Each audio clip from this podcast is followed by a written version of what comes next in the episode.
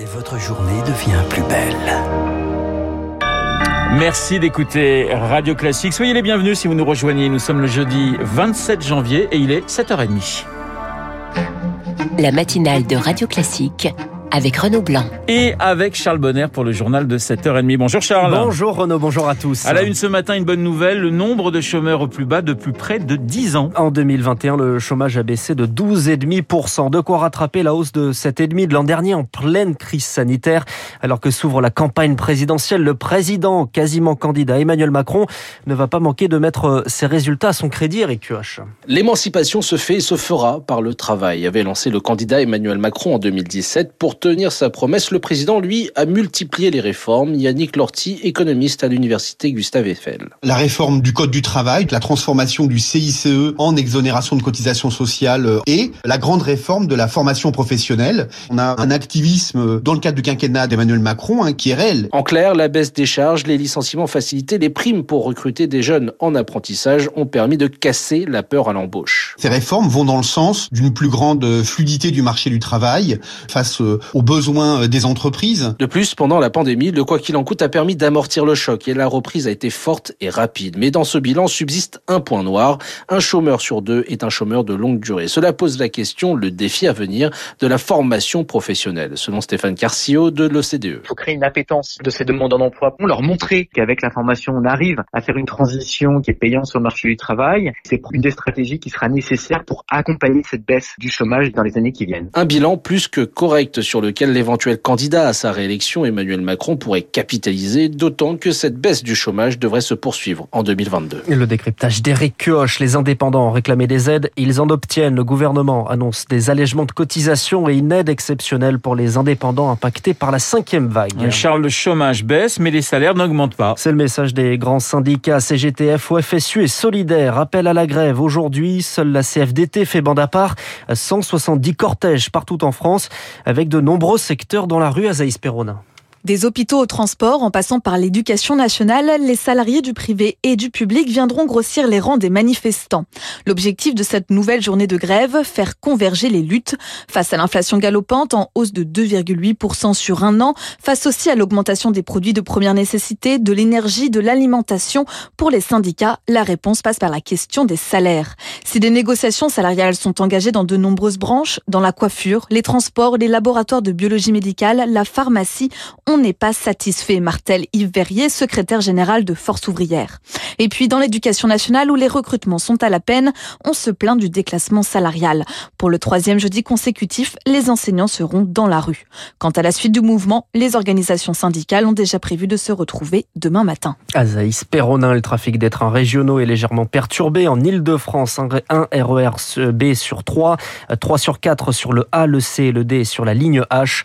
Dans les écoles, 20% des enseignants enseignants du premier degré sont en grève, estimation du SNUIPP FSU. Et dans les cortèges, plusieurs prétendants à l'Élysée de gauche, dont le communiste Fabien Roussel. Ouais, des candidats de gauche départagés à partir d'aujourd'hui euh, lors de la primaire populaire. Un vote en ligne à partir de 10 heures de 460 000 inscrits pour départager sept candidats dont les principaux rejettent cette démarche.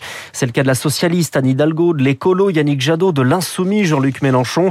Une primaire qui met en lumière le morcellement de la gauche selon le politologue Rémi Lefebvre. La primaire a accru la confusion à gauche en amenant aussi une nouvelle candidate, Christiane Taubira, qui elle gagne cette primaire et qu'elle sort victorieuse très largement sa candidature va être légitimée. Ce qui risque de se passer, c'est que Yannick Jadot, euh, Jean-Luc Mélenchon, Anne Hidalgo vont dire bah oui, mais nous, on n'était pas engagés dans la primaire, donc la primaire ne change rien pour nous, on continue à tracer notre route. Ça donne un spectacle de la gauche qui est assez lamentable. À droite, Valérie Pécresse, la candidate des Républicains, l'a confirmé hier. Elle tiendra son premier grand meeting le 13 février.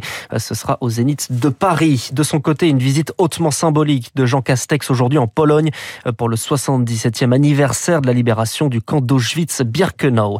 La mémoire également au menu d'une allocution d'Emmanuel Macron qui estimait quant à lui hier que le massacre de Oran en 62 devait être reconnu et que la fusillade de la rue d'Isly en mars de la même année était impardonnable pour la République. On y revient dans le journal imprévisible de Marc Bourreau à 7h50. Vous écoutez Radio Classique, il est 7h35. Hommage national à Alexandre Martin, Charles. Le cortège funéraire de ce militaire mort ce week-end au Mali traversait hier le pont Alexandre III à Paris avant une cérémonie aux Invalides.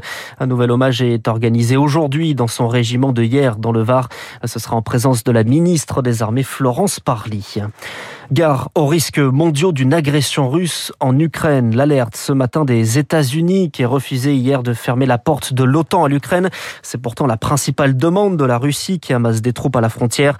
La Chine prend le parti de son voisin et dit défendre les préoccupations de la Russie. on va tenter de comprendre hein, ce qui se passe à cette frontière avec euh, mon invité à 8h15, l'ancien ambassadeur de Russie en France, Alexandre Orlov. La grippe aviaire continue de se propager. 280 foyers de contamination identifiés en France actuellement c'est moins que l'an dernier, mais une catastrophe pour les éleveurs, selon le ministre de l'Agriculture.